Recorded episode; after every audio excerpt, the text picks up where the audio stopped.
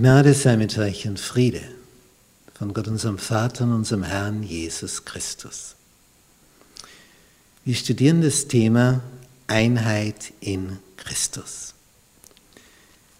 Lektion 8, Einheit im Glauben. Es gibt so Säulen von Glaubenspunkten, die das ganze Gebäude, Glaubensgebäude tragen. Und diese Säulen, die wollen wir bei diesem Wochendämmer betrachten. Die erste Säule, Erlösung durch Jesus. Als Petrus und Johannes diesen Gelähmten, der da immer vor der schönen Tempeltür saß, geheilt haben, sodass der gehen konnte, springen, hüpfen und ganz Jerusalem zusammengelaufen ist, weil jeder den Gelähmten kannte und sie einfach schauen wollten, gibt es das, dass der wirklich hüpfen, springen kann? Und dann so viele Leute kamen und Petrus eine Predigt gehalten hat, wurden die vom Hohen Rat neidisch eifersüchtig und haben die zwei verhaften lassen. Als nun diese Gerichtsverhandlung von Hohen Rat dann stattfindet und sie Rede und Antwort stehen müssen und die Frage kommt, aus welcher Kraft oder in welchem Namen habt ihr das getan? Nämlich die Heilung von dem Gelähmten. Das sagt Petrus, voll des Heiligen Geistes in Kapitel 4 der Apostelgeschichte, Vers 8. Ihr Oberen des Volkes und ihr Ältesten, wenn wir heute verhört werden, wegen dieser Wohltat an dem kranken Menschen, nicht, man wird verhört wegen einer Wohltat, durch wen er gesund geworden ist, was ihr das also wissen wollt. Und dann kommt er zum Vers 10. So sei euch und dem ganzen Volk Israel kundgetan. Doppelpunkt, jetzt kommt's. Alle sind gespannt und hören. Aus welcher Kraft? Was sagt er jetzt? Im Namen Jesu Christi von Nazareth, den ihr gekreuzigt habt und dieser Nebensatz, der hat was ausgelöst. Hat Gott diesen Christus von den Toten auferweckt und durch ihn, durch diesen Jesus Christus, steht dieser hier, er stand neben Paulus, der einstige Gelähmte, äh, neben Petrus, der einstige Gelähmte, durch ihn steht dieser einst Gelähmte hier gesund vor euch durch Jesus Christus, den ihr gekreuzigt habt, aber den Gott von den Toten auferweckt hat. Das war eine Ansage. Das war eine Botschaft. Puh. Aber der hört noch nicht auf, der Petrus. Der Mann ist mutig. Der hat Freimut. Das kann ihm den Kopf kosten. Das ist der Stein, von euch Bauleuten verworfen, der zum Eckstein geworden ist. Und in keinem anderen ist es Heil. Auch ist kein anderer Name unter dem Himmel den Menschen gegeben, durch den wir sollen selig werden. Das ist eine Säule unseres Glaubensgebäudes. In keinem anderen ist es Heil. Ich erinnere mich an einen Bibelkreis. Wir sind gerade bei dieser Stelle, Reihe um, lesen die Leute vor die Bibeltexte. Und dann liest jemand hier diesen Vers, wo eben steht, in keinem anderen ist das Heil, und der liest es nicht vor, sondern geht gleich weiter.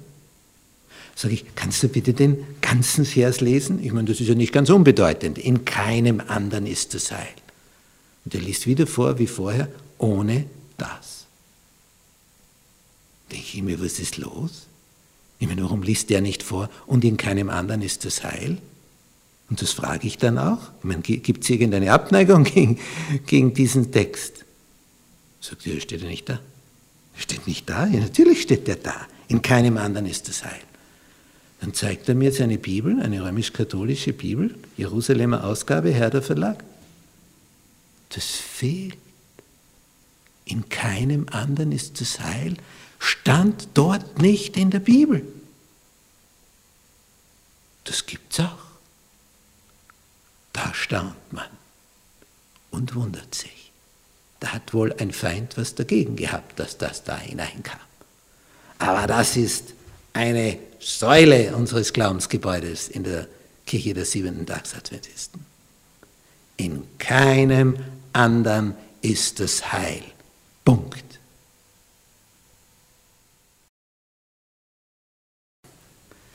Das zweite Kommen Jesu.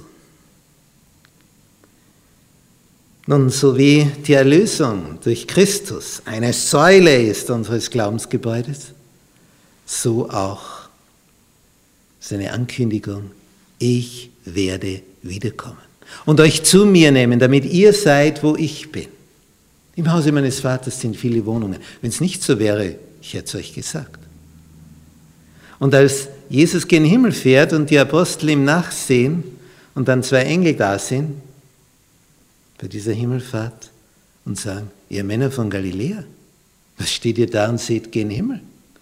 Dieser Jesus wird so wiederkommen, wie ihr ihn habt gen Himmel fahren sehen. Genau so. Dann kehrten sie voll Freude nach Jerusalem zurück. Er wird wiederkommen. Die dachten natürlich im nächsten Monat, spätestens in einem Jahr. Ach, so lange dauert es gar nicht. Mittlerweile fast 2000 Jahre vergangen. Ein paar Jährchen fehlen noch. 31 nach Christus. Noch gut eine Dekade und dann sind wir dort bei den 2000 Jahren. Diese Ankündigung der Wiederkunft Jesu, die spiegelt sich ja in unserem Namen unserer Glaubensgemeinschaft wieder.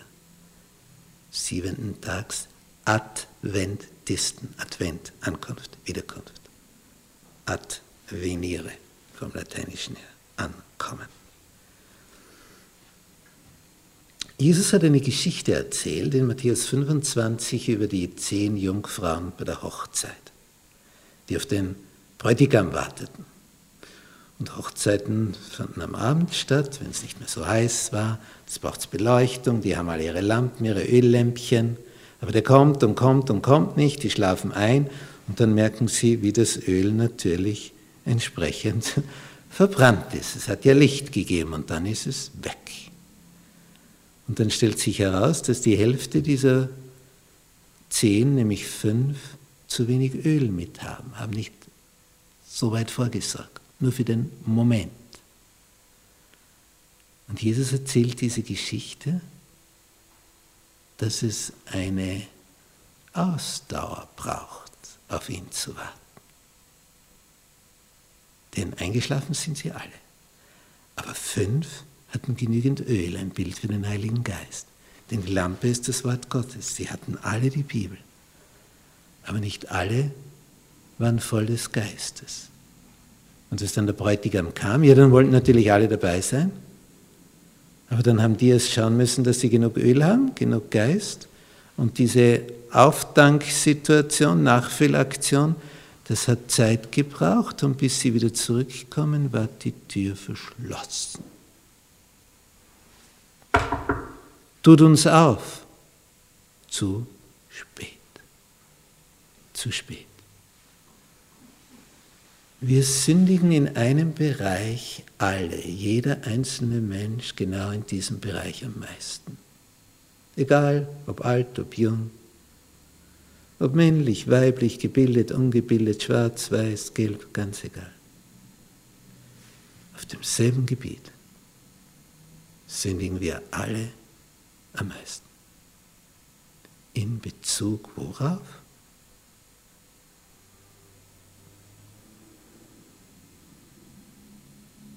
Wir sündigen am meisten in Bezug auf unsere Zeit. Wir sind Zeitverschwender, Zeitvernichter. Beschäftigen uns mit Dingen, die uns so wichtig im Augenblick erscheinen, aber im Grunde für nichts sind. Für nichts. Gar nichts. Nur die Zeit totgeschlagen. Ah, aber es ist uns jetzt so wichtig und da haben wir unsere Lust dabei. Und, und wenn du dann am Sterbebett liegst, dann geht dir das auf. Ah, wie habe ich meine Zeit verwendet?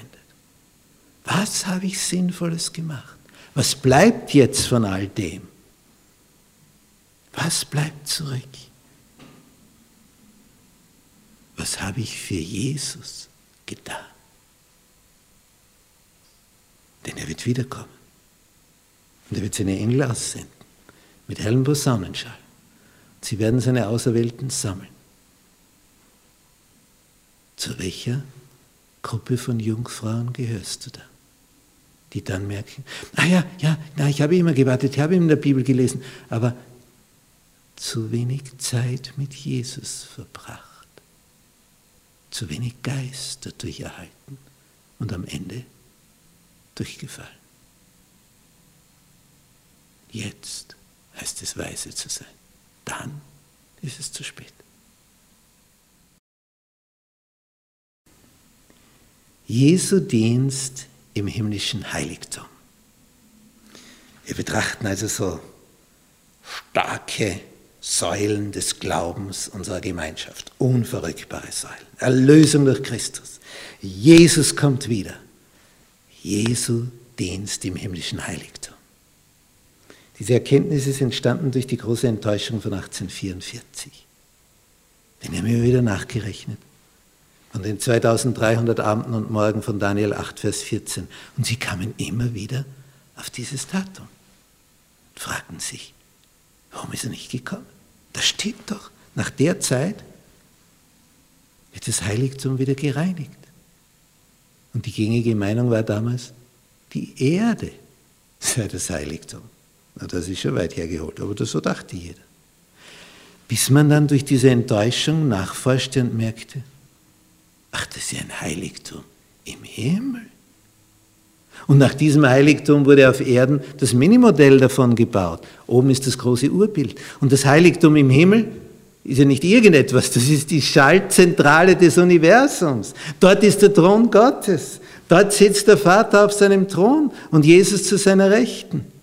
Von dort aus wird dieses Weltall regiert. Und kaum eine Gemeinschaft hat begriffen, und auch unsere nicht bis zu diesem Zeitpunkt der großen Enttäuschung, dass hier da ein himmlisches Heiligtum ist. Dass es eine intergalaktische Schaltzentrale gibt, von wo aus dieses Weltall gemanagt wird. Und Jesus dient dort in diesem himmlischen Heiligtum. Für uns. Und so wie auf Erden im Modell, zuerst Stiftshütte, dann Tempel, ein Dienst in zwei Phasen stattfand, der, der täglich ablief und einmal jährlich am großen Versöhnungstag, der spezielle Dienst, wo der Hohepriester ins Innerste geht, ins Allerheiligste, nur einmal im Jahr, nur er und sonst keiner. Diese zwei Phasen des Dienstes, der tägliche und der einmal im, und einmal im Jahr stattfindende, das wurde jetzt begriffen durch Visionen, die Ellen White hatte und dann durch die Bibel bestätigt wurde, durch Bibeltexte. Ach so. Bis 1844 erste Abteilung, seitdem zweite Abteilung. Zuerst ging es um diese Vergebung, dass man versöhnt werden kann. Und jetzt geht es noch eine Stufe weiter parallel dazu. Gericht. Was sagt der erste Engel? Habt Ehrfurcht vor Gott, gebt ihm die Ehre. Die Stunde des Gerichts ist gekommen, Offenbarung 14, Vers 7. Betet an den, der gemacht hat, Himmel und Erde und Meer und die Wasserquellen. Betet den Schöpfer. Die Stunde des Gerichts ist gekommen. Gericht findet statt vor Wiederkunftsgericht, wo die Fälle all derer untersucht werden, die sich einst zu Jesus bekannt haben ob sie dabei geblieben sind, bis am Ende die Lebendigen geprüft werden. Ob sie bei dem geblieben sind, wofür sie sich entschieden haben, für diese Beziehung zu Jesus, oder ob sie sich wieder von ihm geschieden haben. Und das, das hat keine andere Glaubensgemeinschaft so durchblickt, weil wir sind ja hier durch Leiden hindurchgegangen, um zu diesem Punkt zu kommen, aufgrund der großen Enttäuschung. Ich war mal Vortragender in einem Saal über Daniel, den Propheten. Komme ich auch zu dem Punkt, dass es ein himmlisches Heiligtum gibt, wurde heftig widersprochen von solchen, die auch Jesus im Zentrum ihres Denkens hatten. Da haben sie noch nie gehört und noch nie gelesen, also sowas. Also wie kann man das nur sagen? Ich habe sie dann gebeten, ich erkläre Ihnen das dann hinterher im Detail, jetzt haben wir da gerade nicht die Zeit, das ist ein bestimmter Vortrag. Kamen Sie in der Pause zu mir und dann lesen wir diesen Text aus dem Hebräerbrief, denn der ist ja eine Fundgrube für das himmlische Heiligtum. Und in diesem Hebräerbrief heißt es in Kapitel 8 und dort diesen Vers 1 und 2, das ist nun die Hauptsache bei dem, wovon wir reden. Wir haben einen solchen Hohepriester, der da sitzt zur Rechten des Thrones der Majestät im Himmel. Punkt 1. Jetzt der Vers 2. Und, und, ist ein Diener am Heiligtum und an der wahren Stiftshütte, die Gott aufgerichtet hat und nicht ein Mensch, nämlich das himmlische Heiligtum. Oh, wir haben gelesen, wieder gelesen, wieder gelesen, auf dem Absatz kehrt gemacht und gegangen. Hatten es noch nicht gewusst, dass es ein himmlisches Heiligtum gibt. Das ist das Zentrum des Universums. Um das himmlische Heiligtum kreisen die ganzen Galaxien. Und eine dieser Galaxien ist unsere Milchstraße. Und da wieder ist ein gelbes Pünktchen da drinnen unsere Sonne. Und um das kreisen wir wieder als Pünktchen Planet Erde. Wir sind ein Staubkorn im Universum. Und wer sind dann wir auf diesem Staubkorn? Wie groß bist du? Oder müsste man besser fragen, wie winzig bist du? Und trotzdem liebt dich Jesus und ist auf dieses Staubkorn gekommen und wurde hier Mensch, um dich zu erlösen. Halleluja! der Sabbat. Wir betrachten also Glaubenspunkte, ganz feste Säulen. Erlösung durch Jesus. Wiederkunft Jesu. Der Dienst Jesu im himmlischen Heiligtum. Und jetzt Nummer vier, der Sabbat. Auch in unserem Namen, unserer Glaubensgemeinschaft. Kirche der siebenten Tags Adventisten und nicht Kirche der ersten Tags Adventisten. Sonntag, erster Tag der Woche. Laut Bibel. Siebenter Tag, Sabbat. Diese Erkenntnis, dass hier etwas verändert wurde von der maßgeblichen Kirche im mittel- und westeuropäischen Raum, nämlich von der römisch-katholischen, dass sie um 321 nach Christus durch dieses Sonntagsgesetz von Konstantin auf diese neue Spur eingeschwenkt sind. Sonntag, falscher Sabbat. Sonntag statt Sabbat. Diese Thematik wird für die Endphase dieser Weltgeschichte eine große Rolle spielen. Denn es geht um den Schöpfer. Denn im Sabbatgebot heißt ja, ruhen, um innezuhalten, brauchst nicht arbeiten, um daran zu denken, dass die ganze Schöpfung vom Schöpfer kommt, dass die Sonne aufgeht, dass es warm wird, dass du Licht hast, dass es regnet, dass es Pflanzen gibt, Früchte, Beeren, Obst, Gemüse und, und, und. Alles kommt vom Schöpfer. Hätte er es nicht geschaffen? Er hätte dich nicht geschaffen. Dann wärst du gar nicht da. Und hätte er nicht den Planeten so hergerichtet, dass man drauf wohnen kann, wenn der ausschauen würde wie Venus oder Merkur oder Mars oder Jupiter, Saturn, Uranus, Neptun, Pluto, was wäre dann?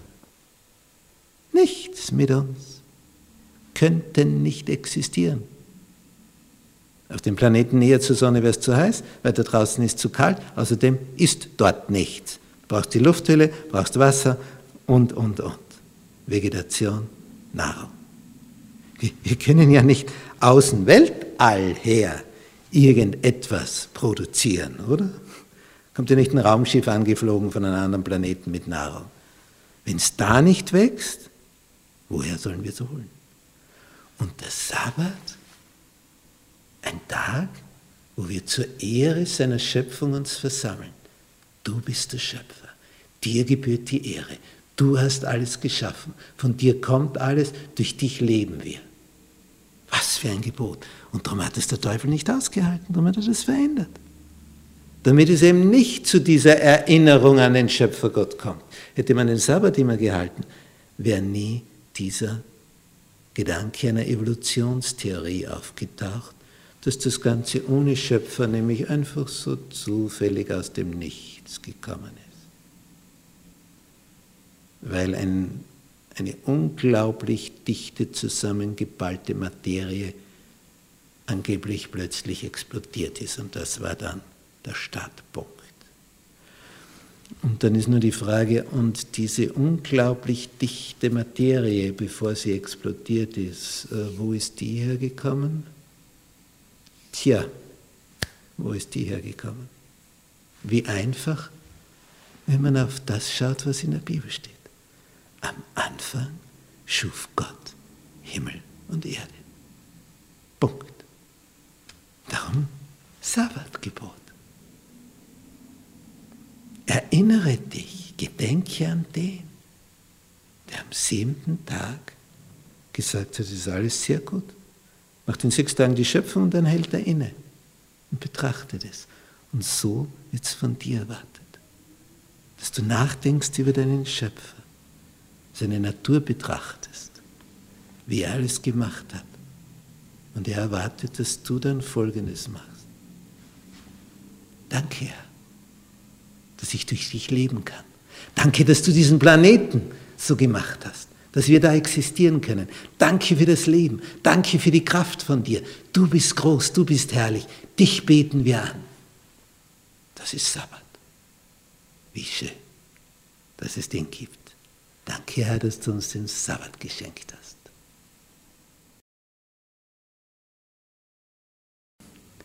Tod und Auferstehung. Eine Säule des Glaubens. Tod, was ist das? Wir sind tagtäglich damit konfrontiert. Dort entsteht Leben, wird ein Baby geboren, auf der anderen Seite tut sich ein Grab auf und der Sarg wird versenkt.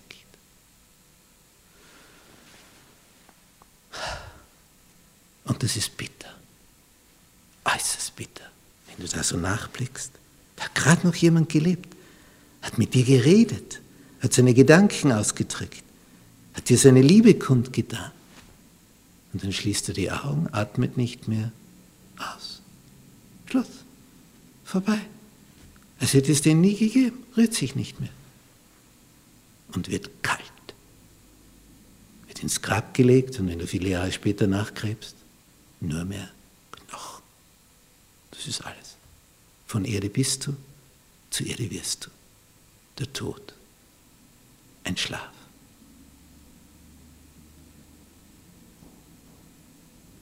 Der Mensch ist nicht unsterblich. Er ist sterblich, ist offensichtlich. Die Griechen haben dann etwas entwickelt, na vielleicht ist doch ein bisschen was Unsterbliches in ihm drinnen. Irgendetwas Unsichtbares. Die Seele. Und die holen wir jetzt da raus als den unsterblichen Teil und die schwirrt dann zu Gott. Unbiblisch, zutiefst heidnisch. Es gibt nur einen, der Unsterblichkeit hat, und das ist Gott. Im 1. Timotheusbrief, Kapitel 6, Vers 16 lesen wir über diesen Gott, dass er allein Unsterblichkeit der allein Unsterblichkeit hat, allein er, der da wohnt in einem Licht, zu dem niemand kommen kann, den kein Mensch gesehen hat noch sehen kann, weil sonst bist du tot, dem sei Ehre und ewige Macht. Amen. So schreibt hier Paulus an Timotheus. Er allein hat Unsterblichkeit. Aber er kann dir Unsterblichkeit geben. Aber du hast es nicht von allein selbst in dir. Was du in dir hast, ist sterblich sein. Das hast du in dir. Aber das Besondere, und das hat Paulus geschrieben, es gibt eine Auferstehung aus dem Tod. Der erste Tod ist kein Problem. Schläfst einfach. Riesiger Schlafsaal, das Totenreich. Aber wenn Jesus wiederkommt, dann weckt er die auf durch seine Engel, die auf seiner Seite stehen. Die anderen schlafen noch tausend Jahre weiter. Und Paulus schreibt in 1. Korinther 15 ab Vers 51. Und das plötzlich, in einem Augenblick, zur Zeit der letzten Posaune, die Toten werden auferstehen unverweslich und wir werden verwandelt werden, plötzlich, in einem Augenblick, von einer Millisekunde zur anderen. Unsterblicher Körper. Dies Verwesliche muss anziehen die Unverweslichkeit. Wir bekommen einen Körper, der weltraumtauglich wird. Bisher waren wir ja nur auf einem klitzekleinen Planeten unterwegs. Und mit dem neuen Körper sind wir wie die Engel. Denn Jesus sagt, ihr werdet sein wie die Engel. Wir können dann durchs Weltall zischen, schneller als das Licht. Das ist die Zukunft. Das Sternentor tut sich vor uns auf, ein Universum. Das Sternentor. Begreifst du? Ein Universum liegt vor uns. Und wir krabbeln hier herum und kaufen unsere Grundstücke nach Quadratmetern. Und Jesus sagt, du kriegst den Planeten, du kriegst den Planeten. Nicht Quadratkilometer, einen ganzen Planeten. Er hat ja Millionen davon, Milliarden. Er ist der Herr des Universums. Nicht nur von einem Planeten. Und die Hohenpriester haben befürchtet, er will König in Israel werden. Das wäre ungefähr so, wie wenn der Präsident von USA ihm angeboten wird, in einem kleinen Dörfchen mit 50 Einwohnern darf er Bürgermeister werden. Wird ihn wenig reizen, oder? Ziemlicher Machtverlust. Und Jesus ist der Herr des Universums. Bist du ein König? fragt Pilatus, der Statthalter in Juda. Ja, sagt Jesus. Hast recht gesagt, ich bin ein König. Aber mein Reich ist nicht von dieser Welt. Mein Reich ist nämlich das ganze Universum. Und wenn ich wollte, dann würden meine Engel kommen und würden die Sache erledigen. Aber er hat ja einen Plan, zu sterben, hier und jetzt für dich. Tod und Auferstehung. Der Tod ist nicht alles. Er wird dich auferwecken, wenn du ihn lieb hast. Jesus sagt, ich habe die Schlüssel zum Totenreich. Er holt dich raus, wenn du mit ihm eine enge Verbindung eingegangen bist. Schon geschehen. Hast du ihm schon gesagt, Herr, ich will mit dir? Noch nicht? Dann mach's jetzt. Jetzt gleich. Sag ihm, wie du berührt bist von seiner Liebe. Danke, Herr, für deine Liebe. Zusammenfassung. Einheit im Glauben. Glaubenssäulen unserer Gemeinschaft. Erlösung nur durch Jesus. Das war das, was vor 500 Jahren Martin Luther auf einmal in sein Gehirn hineingeschossen ist. Nicht Ablass, nicht gute Werke sichern mir die Erlösung. Da hat einer geblutet für uns, wie es im Römerbrief Kapitel 3 steht. Oh, was für ein Text. Als Paulus das gelesen hat, hat er später geschrieben, es war für mich, als öffneten sich die Pforten des Paradieses. Alle haben gesündigt, alle mangeln des Ruhmes, den sie bei Gott haben sollten. Und, Römer 3, Vers 24, werden ohne Verdienst gerecht aus seiner Gnade durch die Erlösung, die durch Christus Jesus geschehen ist. Erlösung durch Christus. Eine Säule. Vers 28. So halten wir nun dafür, dass der Mensch gerecht wird ohne des Gesetzes Werke, durch den Glauben. Allein durch den Glauben hat Luther hinzugefügt, damit das klar ist. Kannst dich nicht selbst erlösen. Es geschieht über die Vertrauensschiene, über die Beziehungsschiene zu Jesus. Persönliche Nähe, Liebesbeziehung, Freundschaftsverhältnis, enges Verhältnis an Freundschaft. Ohne Verdienst, aus seiner Gnade. Er wird wiederkommen, die nächste große Säule. Und dann wird er diesen Planeten neu machen.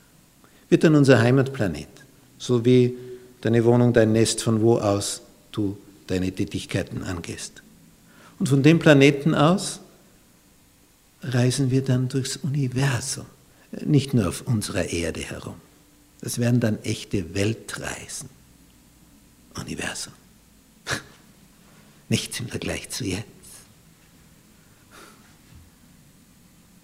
Wo sind wir da hier? Und dann, ein Universum tut sich für dich auf. Zu deinem Papa im Himmel kommst du dann, ins himmlische Heiligtum, zeigt er dir einmal, wie es dort aussieht. Und dann zeigt er dir das Universum. Und du bist in der Lage, selber durchs Weltall zu zischen. Was wir jetzt nicht können. Das sind ja Schnecken schnell im Vergleich zu unseren Raketen im Weltall. Jesu dient im himmlischen Heiligtum.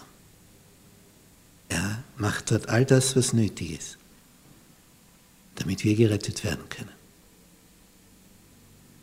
Der Sabbat, das Gebot, das so wenige christliche Gemeinschaften beachten und meinen, es wäre immer der Sonntag gewesen. Ja, immer schon seit den Römern, aber nicht seit Jesus.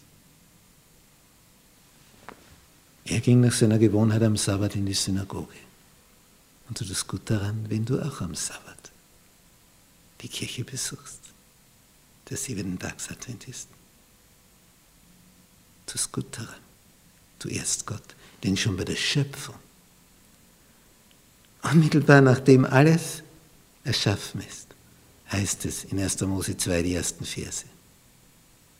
So heiligte Gott diesen Tag. Er segnete ihn. Diesen Tag, nicht den anderen. Den siebenten weil er an ihm ruhte von allen seinen Werken, die er geschaffen und gemacht hatte. Und sie, es war sehr gut.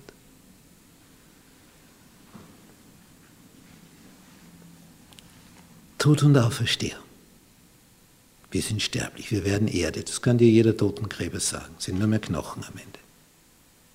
Es bleibt sonst nicht.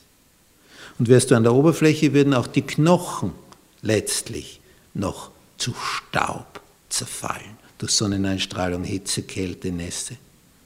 Und unter der Erde bleiben die Knochen. An der Oberfläche würden sie ausbleichen, letztlich zerfallen. Auch die Knochen würden Staub werden, Erde werden. Aber einer hat die Schlüssel zum Totenreich und das ist Jesus Christus. Dafür ist er gestorben, um dir Leben zu geben. Und es wird geschehen, wenn du ihn liebst und seine Gebote hältst. Hast du diese Chance schon wahrgenommen? Höchste Zeit. Wir wissen nie, wie lange es noch dauert. Seine Wiederkunft steht bevor und deine Todesstunde steht bevor. Bist du vorbereitet? Er möchte dich auferwecken. Für immer und ewig. Damit du ein Weltallbürger wirst. Was für eine Zukunft. Amen.